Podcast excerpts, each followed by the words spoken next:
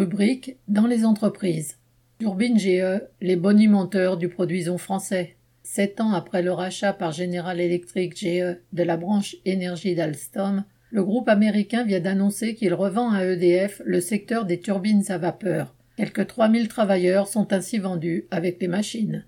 En 2014, sous la présidence de Hollande, la vente d'Alstom Energy avait donné lieu à un jeu de bonimenteurs entre Montebourg, ministre du redressement productif, et Macron, alors secrétaire général de l'Élysée. Montebourg s'opposait à cette vente au nom du patriotisme économique quand Macron prétendait défendre les intérêts d'Alstom. Le seul et vrai décideur était Bouygues, actionnaire principal, qui avait vendu ses parts au plus offrant, GE capable de mettre 12,5 milliards d'euros sur la table.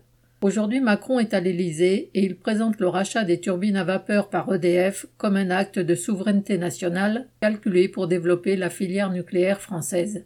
Le mastodonte GE, mis en difficulté à la bourse, est engagé dans une vaste opération de dépeçage. Il cherche à revendre les secteurs moins rentables ou hors de son cœur de métier, comme la branche GEAST, qui fabrique des turbines utilisées dans les centrales nucléaires.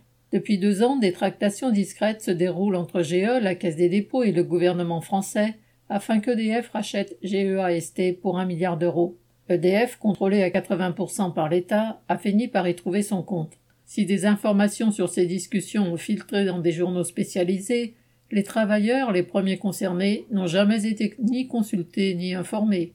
Pas plus en 2014 qu'aujourd'hui, leurs intérêts ne sont pris en compte.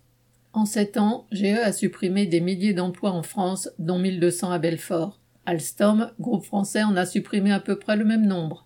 Quant au rachat des turbines à vapeur par EDF, il ne protégera pas davantage les emplois. EDF, géré comme une entreprise capitaliste qui doit dégager des profits, supprime des emplois et recourt massivement à la sous-traitance. Si le rachat des turbines est surtout une réponse à l'offre de GE, la conversion de Macron à la relance du nucléaire ne résulte pas non plus d'une vision stratégique comme il le prétend. Elle s'adresse aux grands groupes de l'énergie ou de l'automobile qui, pour prendre le virage de la transition énergétique du pétrole vers l'électrique, veulent être assurés d'en tirer des bénéfices fabuleux. Bruno Le entre guillemets. Nous prenons conscience que nous allons avoir besoin d'énergie décarbonée dans des proportions infiniment plus importantes que ce à quoi nous nous attendions.